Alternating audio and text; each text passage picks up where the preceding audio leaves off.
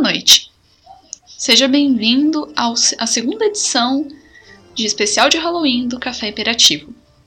Se você está voltando para ouvir mais um episódio nosso, parabéns! Nossas sessões de hipnose têm funcionado com você. E se você é novo por aqui, seja muito bem-vindo ao nosso humilde mausoléu. Aqui já as Larissa. E aqui já as Lucas. Só tem a gente hoje por aqui porque. o café hiperativo nem sempre é tão assustador assim, mas hoje é um dia especial. É um dia muito especial. Nós estamos comemorando o Halloween. A melhor época do ano. Então, se você, assim como nós, ama o Halloween e quer aproveitar ele ao seu máximo, não se preocupe, porque durante esse programa nós vamos passar várias recomendações para você de várias mídias de entretenimento para você se divertir nessa noite maravilhosa que é o Halloween. Então, se ajeite aí no seu caixão, feche sua tampa, acende aquela lamparina de abóbora que você gosta tanto, enche aquele seu, seu crânio com bourbon, que você jura que é bourbon, e aproveite as indicações que nós temos no nosso segundo especial de Halloween do Café Imperativo.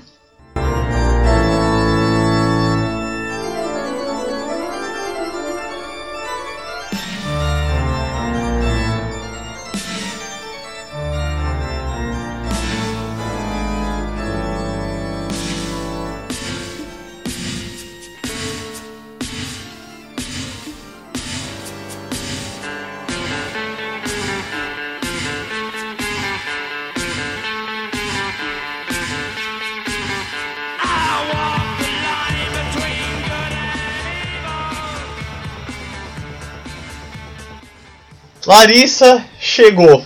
Chegou, demorou, ah, mas chegou. Chegou. É o Halloween e eu tô muito feliz com isso. Eu também tô muito feliz. Eu esperei um ano todo. Esperei o ano todo para chegar o Halloween. Finalmente chegou. Tô... Eu tenho meias de abóbora agora. Eu comprei, pessoas. Eu comprei. Um... A gente comprou meia de abóbora pra Larissa. Eu tô... E eu tô muito realizado com Nossa, isso. Nossa, foi uma das coisas. De todas as coisas que eu fiz esse ano comprar essas meias de abóboras de Halloween foi, a, tipo, a, o top list, sabe? Das coisas que aconteceram esse ano. Uhum, junto com aquela sua jaqueta da hora. Foi, a minha jaqueta de couro, que não é couro de verdade, corino. Mas amei. Agora eu tenho um kit completo para me tornar uma gótica funcional. Pois é, funcional e operante distoante da sociedade. Pois é, contraculturística. O ouvinte deve estar se perguntando, poxa, mas por que, que eles gostam tanto de Halloween? Bom, é, eu acho que tanto eu quanto a Larissa a gente cresceu no meio família Adams, né? É, eu pensei que você ia falar, ah, não, é porque só nós estamos mortos por dentro. Também, também, isso também é muito importante. Então, gente morta agrega gente morta, né? Uhum. E aí, é essa é época que a gente pode sair dos nossos caixões, poder aproveitar. Bom, embora é, a gente tenha crescido num meio familiar Adams, bem familiar Adams mesmo, sem eufemismos, é, o filme em si fez parte, pelo menos, da minha infância, né? Sei lá, eu cresci assistindo. Exatamente. Era um dos meus filmes favoritos da infância, porque eu sempre fui uma criança esquisita. E eu não gostava de Rei Leão e Pequena Sereia. E eu amava Família Adams, porque eu sofria bullying na escola. pois é, eu acho que eu posso dizer a mesma coisa, porque desde o começo eu tive várias é, influências é, de coisa assustadora na minha vida.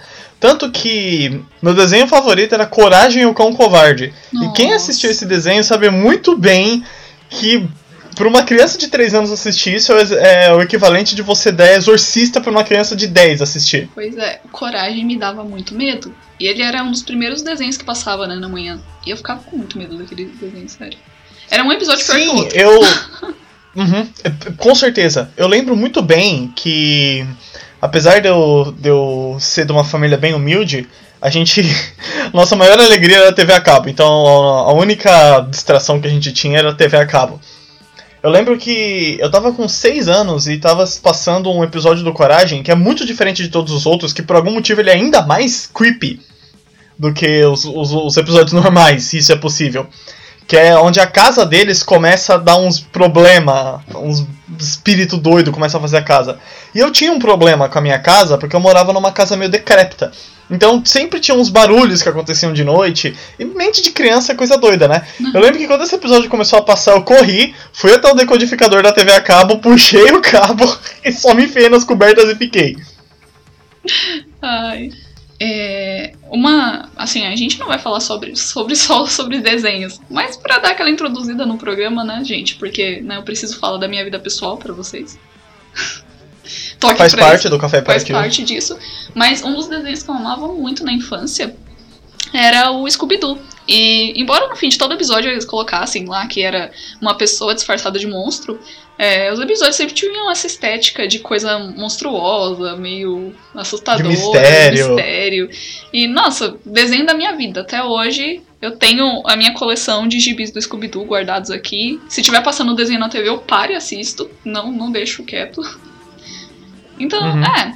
Eu acho que, sei lá, eu sempre. Eu acho que tanto você quanto eu, a gente sempre se encontrou nessas coisas mais, assim, esquisitas, né?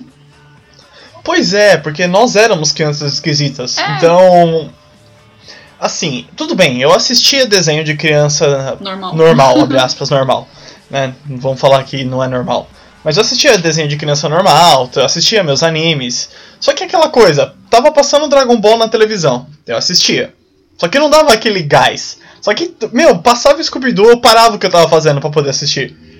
Ah, eu, eu, eu, eu tenho que dizer que é, demorou um tempo para eu gostar de Halloween, porque eu sempre, eu sempre tinha um problema com a estética que ele tinha aqui no Brasil, sabe?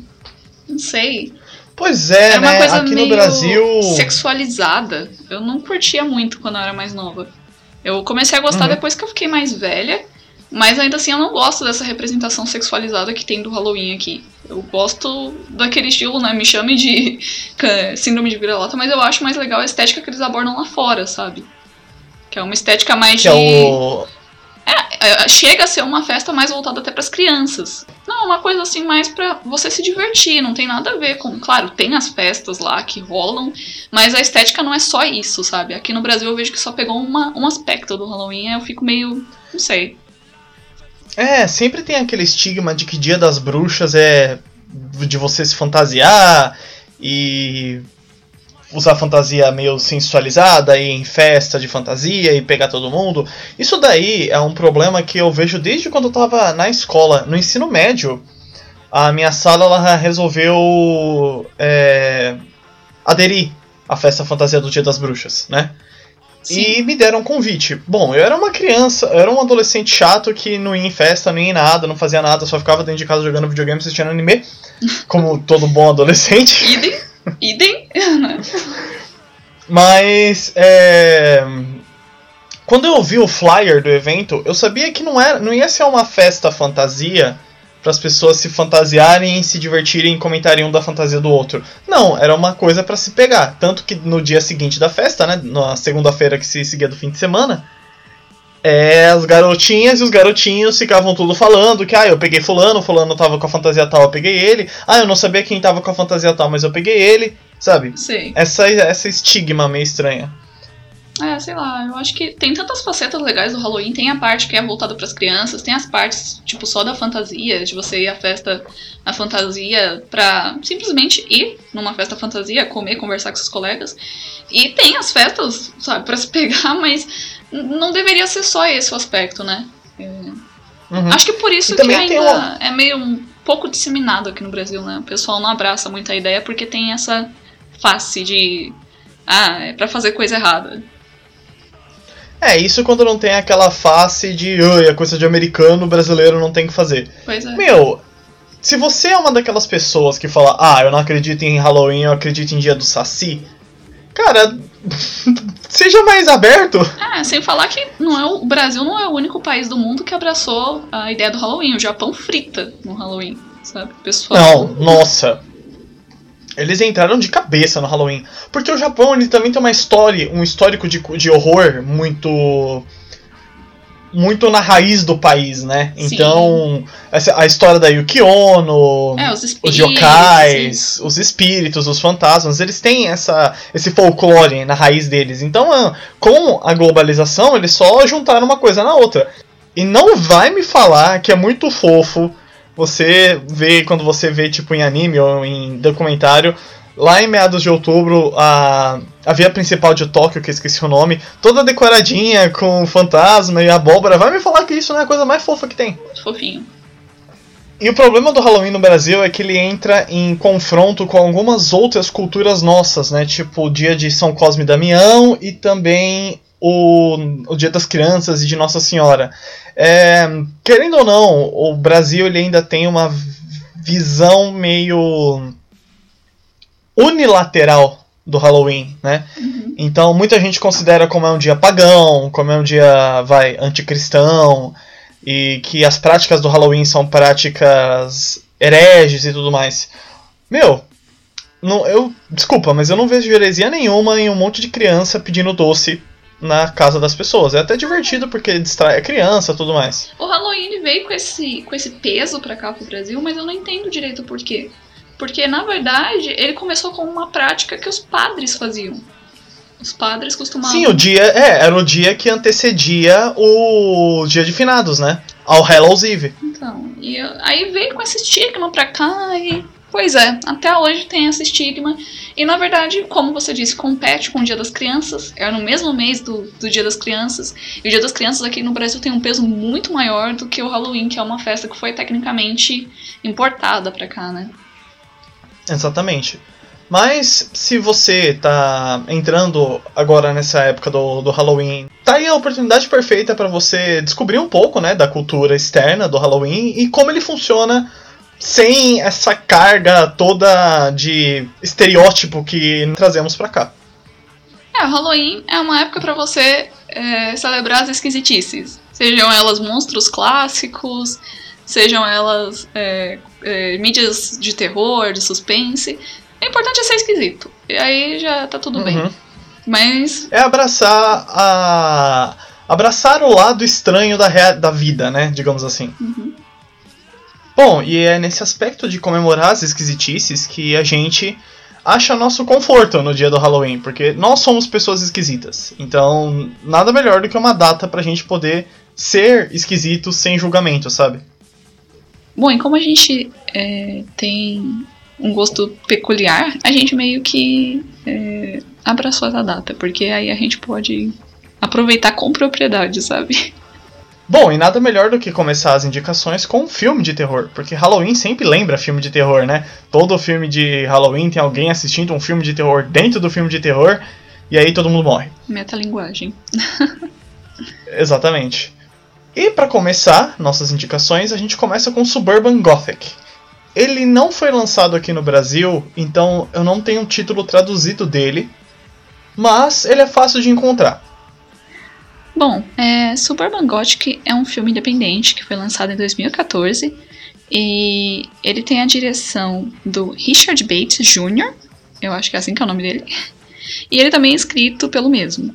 É, no elenco a gente tem como principais o Metal Grey Gubler e a Kate Dennings, acho que é assim também. É Cat Dennings, Cat. Cat Dennings, tá certo. Uhum. Inclusive tem até uma pontinha do Ray Wise, que pra quem não conhece é o pai da Laura Palmer no Twin Peaks. Exato, e já tá me dando calafrio de lembrar Twin Peaks. Uhum. Vem Halloween mesmo. É, pois é. É, O filme tem. Ele é bem curtinho, acho que por ele ser independente. Ele tem a duração só de 90 minutos. É, o filme basicamente acompanha o personagem do Matthew, que é o Raymond. E depois que ele basicamente perde o emprego dele, ele tem que retornar para a cidade natal dele e para casa dos pais dele. A cidade natal dele é aquela típica cidade natal dos Estados Unidos que é afastada, que tem pouca gente morando lá, sempre acontecem umas coisas estranhas. Ao longo dos filmes você vai percebendo que ele deixa bem na cara que ele é uma. a premissa dele, sabe? Que ele é um filme de terror. O caso é que o, o, o Raymond, ele não gosta da, da, da cidade natal, da casa dos pais dele, porque ele sempre foi uma pessoa esquisita e ele não se encaixava muito bem.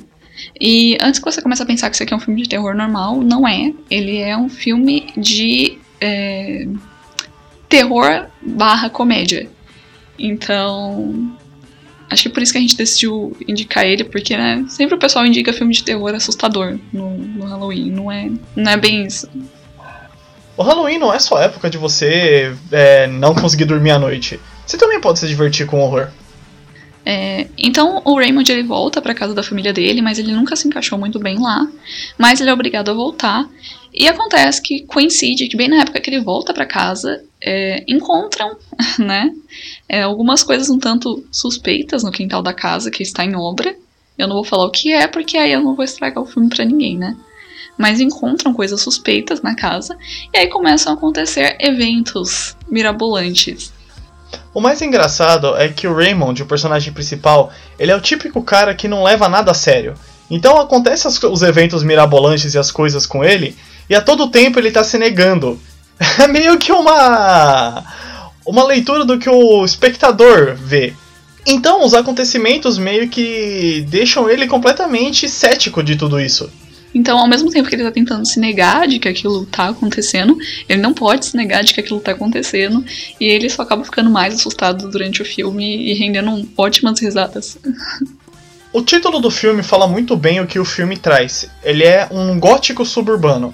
Então, ele pega essa nova onda de fantasia gótica que acontece ultimamente, dos anos 90 para cá, e ele insere temas e, e tropos do gótico numa situação suburbana de casinha e cidadezinha e gente que fala, ah, não, vai na cidade.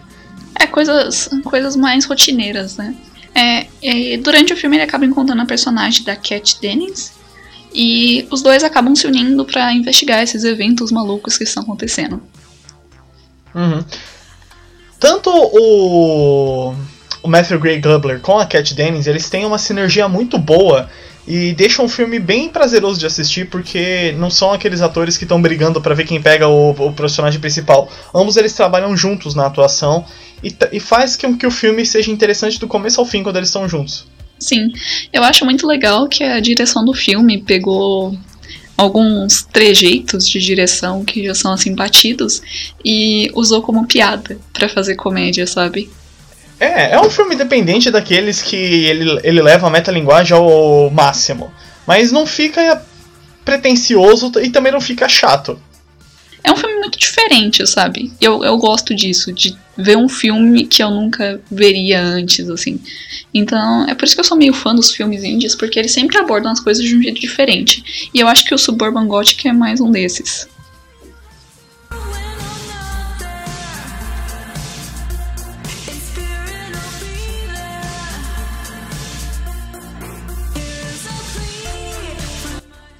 E se você, como eu, gosta de aproveitar o 31 de, de outubro jogando alguma coisa, sai um pouco daquela pegada meio Resident Evil de sempre, sabe? De, de correr do Nemesis toda hora. E vamos também para um jogo indie. O nome dele é Blasphemous.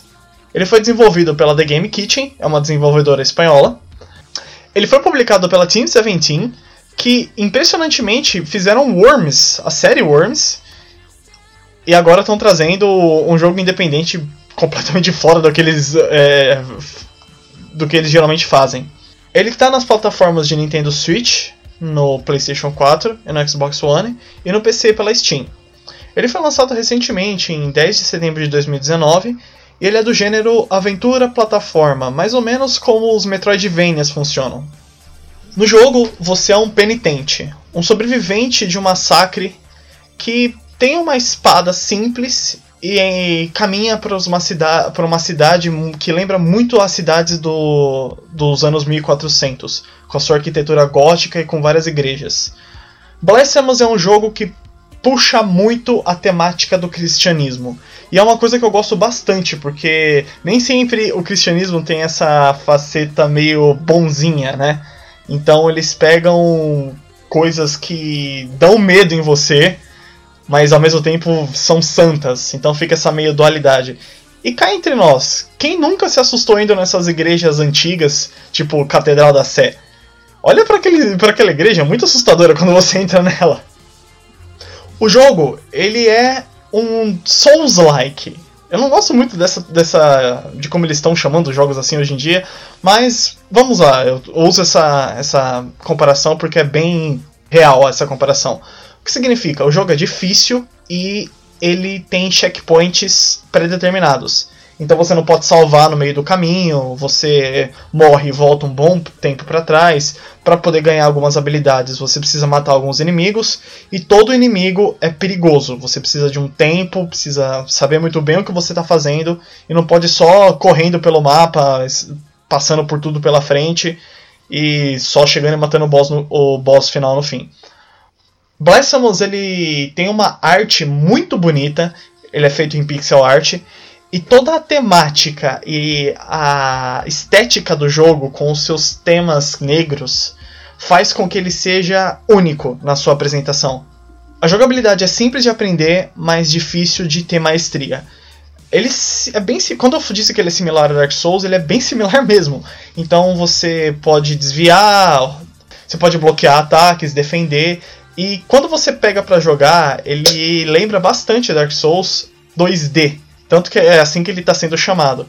Então, caso você tenha um computador que não roda muito bem Dark Souls, ou você já fechou todos eles e quer uma experiência nova, como o Lucas ou não, fez. Se, como eu fiz. ou não, ou se você quer só um jogo diferente, que tenha uma pegada diferente, tá aí Blasphemous. Ele tá R$ 47,49 na Steam. E se você quiser comprar com uma skin do personagem, e a OST, que é a, a música, e a, o livro de arte do jogo, ele sai por R$ 68,44. Eu recomendo muito que você ouça a música do jogo, porque assim como Dark Souls, ele deixa aquela música ambiente negra que você realmente tem aquela imersão e parece realmente que você está numa catedral blasfêmica. Aproveita que provavelmente esse mês de outubro a Steam vai estar em programação de Halloween e provavelmente vai ter alguma, é, alguma promoção, né? E talvez você pegue o Blasphemous como um pouquinho, um precinho menos salgado, não é mesmo? Uhum. Uns 10% de desconto não machuca ninguém, vai. Eu achei muito legal o fato do jogo ser um Dark Souls 2D, principalmente tendo em vista que existem no mundo pessoas como eu, que tem uma dificuldade extrema de jogar o Dark Souls.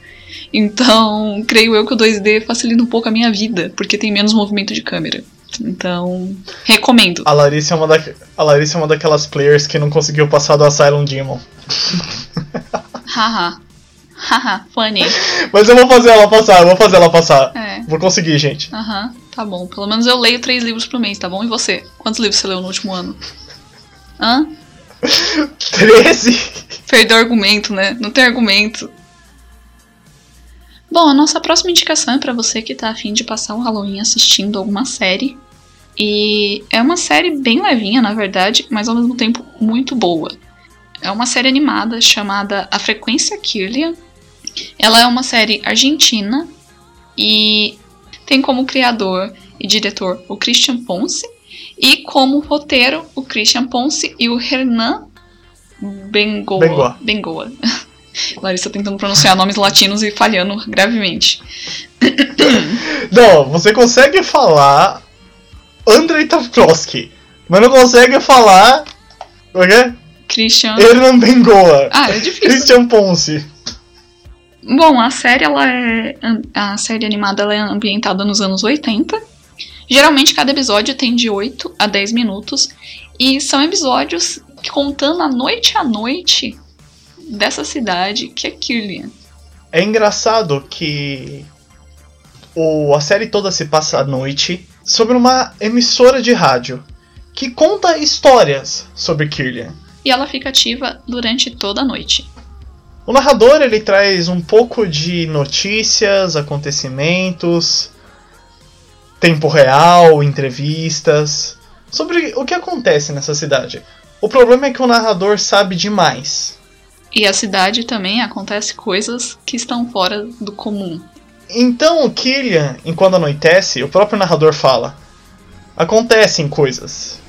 E essas coisas que acontecem são narradas pelo, pela rádio. Cada episódio vai narrar uma história. E cada história tem um final diferente.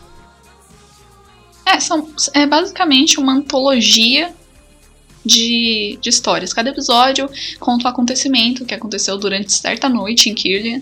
E o fato é que esses acontecimentos são geralmente baseados em alguma lenda, algum folclore é, mais obscuro. no caso, fantasmas, vampiros, coisas assim. E são adaptadas para série para serem um acontecimento que aconteceu em Kirlian, com alguém que estava passando pela cidade ou com alguém que foi morar lá. E assim vai.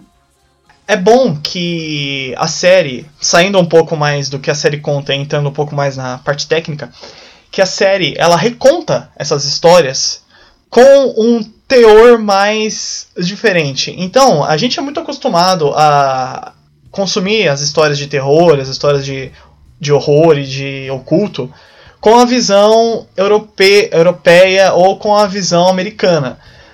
A série, por ser argentina, ela traz um twist na, nessas histórias e conta de um ponto de vista de uma cidadezinha no meio da Argentina, esquecida, do, de como essas histórias funcionariam se fosse aqui na América Latina. É, a visão mais latina, né, a respeito dessas histórias. Essa é uma série animada para você que gosta de podcasts, mas por quê? Bom, explicando rapidamente, é porque a série ela foca menos na parte da animação. A animação dela, na verdade, é bem simples, bem simplória, não que deixe de ser bonita, mas não é uma animação que tenha movimentos realistas ou que tenha é... Muitos quadros por segundo. Sim, ela é uma série que tem poucos quadros por segundo, quase sendo uma fotografia em movimento, realmente só para retratar a história que está sendo contada em voz, no caso pelo narrador da rádio, que é a frequência Kirlian. E acaba se tornando um podcast com imagens. Então, o foco é muito mais na história que está sendo contada e na voz do narrador que está contando essa história do que na parte da animação em si. Exatamente. E as histórias são muito bem contadas. É engraçado que quando você começa um episódio, você prontamente vai entender: ah, você tá falando de lobisomens. Mas ao longo do que vai acontecendo, você vai notando que tem as diferenças que a série traz, deixam essa história com mais pimenta, digamos assim. Por conta da animação ter uma certa é, paleta de cores, por conta da forma como é narrado, inclusive parabéns para o voice acting, que é muito legal mesmo. Eu, eu não sei porquê. É, aqui na, na, na Netflix Brasil não tem a série disponível na língua natal. Não sei se já foi feita em português, não sei dizer. Mas enfim. É porque a Ancine, quando ela trouxe pra cá, ela readaptou pra cá. Ah, então sim. foi direto, sabe? Então a, não, teve, não teve passagem. Então, eu achei a, a, a, dublagem, a narração muito boa mesmo. E acaba criando todo um clima, toda uma estética pra coisa mesmo. Se você gosta de Gravity Falls, It, o primeiro filme, não os, os mais novos, e a primeira temporada de Twin Peaks, e o Indiana, é uma série perfeita para você, porque você vai mais do que se, mais do que se sentir em casa. Ah, nossa, eu acho que também quem gosta de Twilight Zone vai gostar muito disso, porque. Sim! Nossa, é assim, é o equivalente uh, animado, né? E mais curto de Twilight o equivalente, Zone. É, o equivalente latino curto animado de Twilight Zone. Sabe o que me lembra também? Eu não lembro o nome em inglês, mas eu acho que o nome em português era Hora do Terror. Que eram umas. Goosebumps! Goosebumps, que as crianças se reuniam e contavam uma história de terror ali entre elas. Tem essa mesma estética, tem essa mesma premissa. Uhum. Acho que por isso que eu gostei. Também.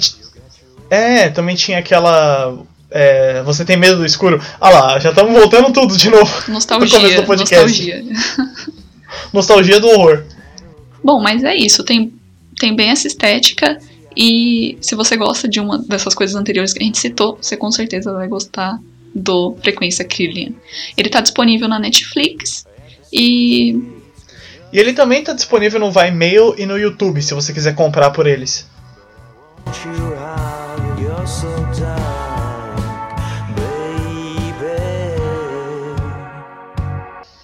A próxima indicação sempre me deixou com uma pulga atrás da orelha, porque quando eu visitava a Larissa, ela tem uma impressionante é, estante de livros.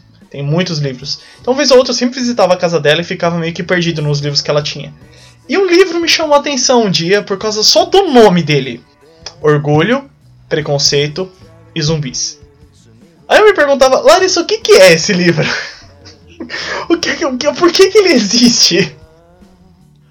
Orgulho, Preconceito e Zumbis foi um daqueles livros que foi. É um dos pontapés, por assim dizer, ou nasceu de uma onda muito forte que teve um tempo atrás é, de livros mashups. Se você não sabe o que é esse tal de livros mashups, é basicamente os autores pegando livros clássicos e misturando com elementos de cultura de terror. Inclusive tem alguns nacionais, acho que tem a Escravizaura e ETs, alguma coisa assim. E tem, tem uns nacionais, deu uma procurada, tem uns nacionais também, mashups, que são assim, um melhor que o outro. E Orgulho, Preconceito e Zumbis é, foi, no caso, foi um mashup feito com a obra clássica de Jane Austen, que é o Orgulho e Preconceito, e aí adicionaram os elementos de zumbi. O autor que tecnicamente coescreveu o livro, que é o Seth Graham Smith, ele, inclusive, se eu não me engano, ele foi responsável por coescrever o roteiro daquele filme do Tim Burton que poucas pessoas gostaram. Eu sou uma das poucas que gostaram, que é o Abraham Lincoln Caçador de Vampiros, que também foi uma onda de filmes mashups que aconteceu. E é basicamente a história do Orgulho e Preconceito modificada e é, com elemento de zumbis inserido nela. Então... então... quando você compra esse livro, você não tá levando o gato por lebre. É realmente orgulho, preconceito e zumbis. Pois é. E acaba que, se você conhece Orgulho e Preconceito, fica muito mais engraçado de você ler. Porque as cenas clássicas de, desse romance acabam ficando muito mais engraçadas, acabam virando uma comédia, porque tem direito à luta com zumbis, sabe? Luta de espadas e tudo mais.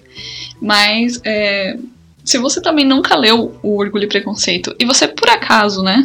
Se você por acaso é jovem e tá com dificuldade de ler livros clássicos, tá aí uma boa dica para você. Porque esses mashups, assim, eles são é, um pontapé para você conseguir se interessar um pouco por livros que são mais velhos, mais antigos. Convenhamos, eu sei que ninguém tem saco para ler o Curtiço, ninguém tem saco para ler o Ateneu. Quando você lê porque você é mandado, fica meio chato, né? Então, tá aí, mashups. Pois é. E, inclusive, é, eu vou falar sinopse mais ou menos, né? Que é basicamente. Eu não quero falar muito para não estragar, porque né, o livro por si só já diz muita coisa e já tem a obra que é basicamente, né? A obra clássica da Jane Austen. E é basicamente que a, o autor ele mistura é, no Orgulho, Preconceito e Zumbis. É, a família Bennett é transformada, as cinco irmãs Bennett, elas são treinadas pelo pai delas a serem lutadoras de esgrima, né? É, porque o mundo foi afetado por uma. O mundo, no caso do século XVIII, foi afetado por uma epidemia zumbi. E aí o pai das meninas, né, numa tentativa de proteger, ele começou a treinar elas na arte da. nas artes ninjas, karatecas, da luta de. Do duelo ninja de 1890. Pois é. Então, basicamente, nesse livro, a Elizabeth é muito durona. E ela luta, ela luta com espadas, ela sabe golpes de karatê. Inclusive tem direito à cena de luta de karatê no livro, tá bom? Então esperem por coisas divertidas. E basicamente é a mesma premissa de que ela não, não se dá muito bem com o Mr. Darcy, mas é, ao longo do livro a gente vai vendo esse relacionamento e esse universo maluco de orgulho, preconceito e zumbis se desenrolando. Eu indico muito porque assim, eu dei altas risadas nesse livro e Sabe? É uma coisa que você fala. Quando você pensa que o livro não pode ficar mais absurdo de pegar uma cena clássica e botar elementos de zumbi, de luta e tudo mais, ele piora. E fica mais engraçado por conta disso. Mas ainda assim ele tem todo um tom mórbido, todo um tom é, mais dark. E acaba ficando muito legal. Eu acho que. acaba que a Elizabeth se torna meio que um Blade da vida. Se você por acaso gostar dele e quiser mais, não se preocupa, porque tem Senso e Sensibilidade e Monstros Marinhos. Também tem Karenina, a Android. E, e por fim, é, Orgulho e Preconceito e Zumbis, Mortos para todo sempre. Então é uma série de livros aí para você se divertir com os zumbis assassinos versus os ninjas do século XVIII. Pois é, inclusive eu tenho o Razão, Sensibilidade Monstros Marinhos. É muito divertido também, mas não tanto quanto Orgulho, Preconceito e Zumbis. E eu indico também, como eu disse, você dar uma procurada nos nacionais, porque também é bem bacana e tem vários títulos. Infelizmente eu não sei por que passou essa moda do mashup. Eu achava muito legal. Eu sei que tinha um monte de gente que criticava, que achava ruim, que dizia que os autores estavam só roubando a obra e reescrevendo fanfic por cima. Mas eu acho, na verdade, muito legal. E eu acho que, como eu disse, torna essas obras clássicas mais interessantes e mais divertidas para pessoas que estão pegando para lê-las agora. E acaba tirando um pouco desse peso histórico da coisa e dando uma leveza mais é, cômica para as histórias. E tá, acaba dando uma nova faceta para quem já conhece esses clássicos de core salteado. E se tá batendo aquela meia-noite, você não consegue dormir, e a melhor forma para você dormir é colocando uma musiquinha bem relaxante para você poder cair no sono, a gente tem uma recomendação ótima. Ou se você tá dando aquela festança de Halloween, a playlist do Spotify tá uma porcaria e não sabe o que colocar, e você quer dar uma alegrada, a gente traz para vocês Alien Sex Fiend. Bom, se você não conhece, é, Alien Sex Fiend é uma banda britânica de rock formada em Londres em 1982 pelo Nick Wade e pela Christine Wade, que os dois são um casal. O estilo musical da banda ele é bem influenciado pela aquela onda de dark wave, post-punk e punk mesmo, e eles têm um som bem original. E a gente pode é, considerar o som deles como o comecinho do rock gótico. Então, eles fizeram meio que uma revolução. Eles pegaram a, a onda triste do gótico e colocaram uma injeção de cocaína que é o rock. Então acaba que ficou uma coisa dark, porém nervosa. Se é que a gente pode chamar assim. Pois é, uh, quando você ouve Alien Sex Fiend, você consegue lembrar muito bem filmes de terror de slasher, sabe? Então, Sexta-feira 13, o. Como é que é o nome daquele cara lá?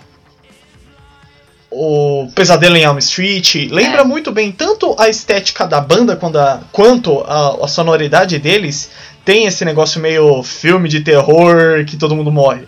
Principalmente pelo fato de eles misturarem também um pouco de industrial no som. Então dá muito essa, essa ideia mesmo. É, no caso, o álbum que a gente vai indicar para vocês é o All Our Yesterdays, que no caso foi lançado em, em 1 de fevereiro de 1988 pela Anagram Records. O disco, ele é um daqueles discos que toda banda tem, que é o disco que define a banda. É, no caso, ele é praticamente quase uma, uma coletânea com, eu diria, com as músicas que tem mais a identidade deles. Dá pra sentir bem a, a pegada deles, o, o tipo de músicas que eles fazem através desse disco. É basicamente os melhores de. Isso, só que lançado ao longo do tempo. Bom, ele tem muita essa identidade mais pesada, mais, mais suja. E tem uma crítica também muito pesada, então você consegue ver. É, então você consegue ver bastante assim dos temas que estavam sendo abordados ali nos finalzinhos dos anos 80 sendo é, abordados durante é, esse álbum. Algumas pessoas criticam um pouco o Alien Sex Fiend, falando que ele é mais uma de uma banda de louvor aos extremos. Então eles falam de sexo, eles falam de drogas. Só que quando você para pra ouvir, eles não estão enaltecendo esses temas. Na verdade, eles estão criticando esses temas. E toda a, te a temática excessiva dos anos 80. Inclusive, infelizmente, o Alien Sex Fiend foi uma dessas bandas que nasceu nos anos 80. Inclusive, eles começaram lá no Bait Cave, que é um dos lugares, um dos clubes em que muitas das bandas começaram a tocar. Mas, ao contrário das outras, eles não cresceram. Eles não tiveram uma explosão absurda.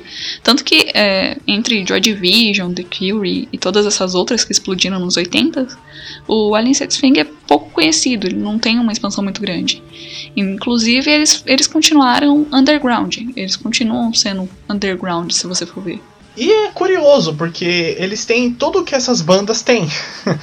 eles têm a, a, a temática escura, eles têm a pegada gótica, só que ao mesmo tempo, talvez seja a violência que eles impõem na música que afastou um pouco o pessoal que naquela época tava mais um dark mais quietinho, né? Pois é, eles nunca, eu acho que é diferente vai de um The Curie que tentou é, se não, não tô dizendo que eles se venderam, mas tentou passar uma imagem um pouco mais limpa para abranger um, um, público maior. O Alien Sex Fiend, eles continuaram sendo o que eles eram. Então, eles não tentaram abranger mais público, eles só continuaram sendo o que eles começaram sendo e continuaram sendo. Isso faz sentido? Faz sentido. Mas, é, inclusive, se você pega, se você não conhece e você pega para ver as fotos da banda, o vocalista, né, o, o frontman deles é um Nosferato, tá bom? Ele é.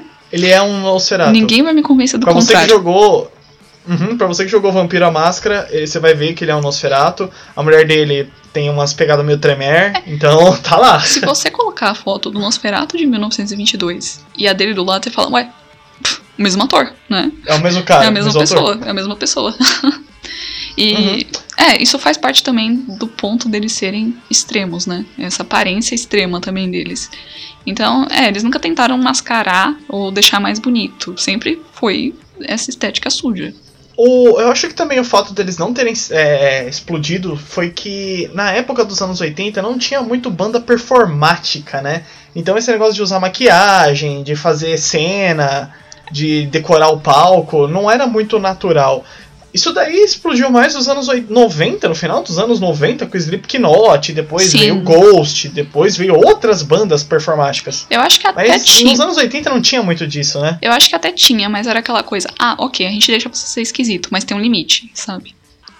É, vai, qual que era a última coisa que o pessoal tinha visto? Era hair metal. Que era o pessoal com cabelão, o Kiss, vai, o Kiss começou com um performático. Pois é.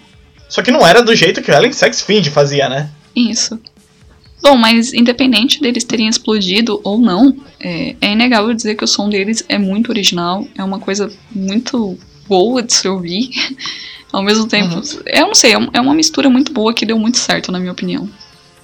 Talvez não seja o som para todo mundo, né? Porque ele é um pouco ácido demais. É, Mas eu diria assim, se você é, gosta de No Pleasures, você vai achar ele um pouquinho mais pesado do que o Unknown Pleasures. Mas ele tá nessa linha, sabe? Exatamente. Ou se você gosta de Unknown Pleasures e quer mais violência, é Ellen Sex Finge.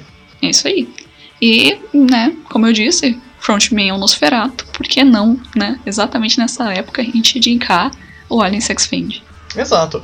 Não vai me falar que I Walk the Line não combina muito com uma cena decrépita de um pós-party de Halloween, o pessoal todo jogado pelos sofás.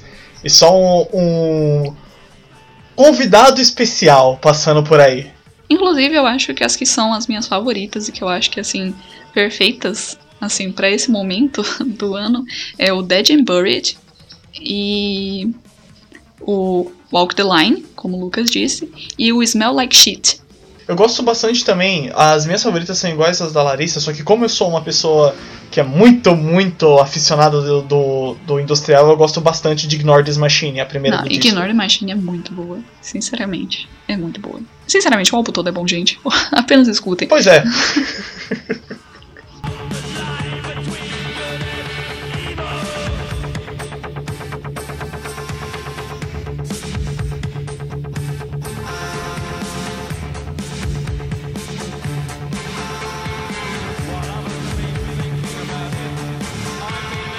Bom, povo, essas foram nossas recomendações de Halloween.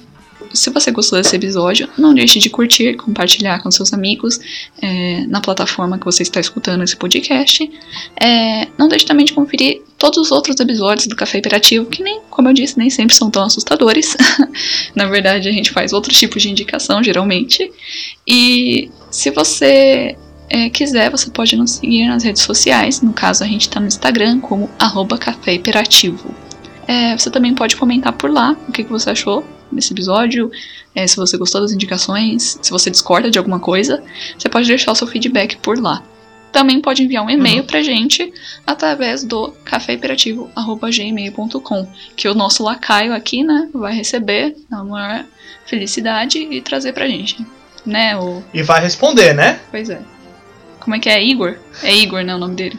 Então. Igor, com dois R's. O Igor, Igor. É, o Igor é o nosso estagiário. Então ele vai receber os e-mails e passar pra gente, tá bom? Isso se ele quiser ser alimentado, claro. E como o nosso especial de Halloween é sempre dividido em duas partes, fique ligado na nossa segunda parte, que a gente vai falar de Wraith the Oblivion, outro jogo da série World of Darkness, que merece muito destaque e é pouquíssimo estimado pelos pelas fãs de Mundo das Trevas. E que você vai descobrir que ele que o porquê que ele merece esse destaque e porque ele é tão bom e porque agora ele mora do lado do, do Vampiro à Máscara no nosso coração. Então, se você gosta de RPG, fica ligadinho na segunda parte do especial de Halloween. Nós vamos ficando por aqui. Esperamos que você tenha uma noite de Halloween assustadora. E não se esqueça de fechar as portas e janelas.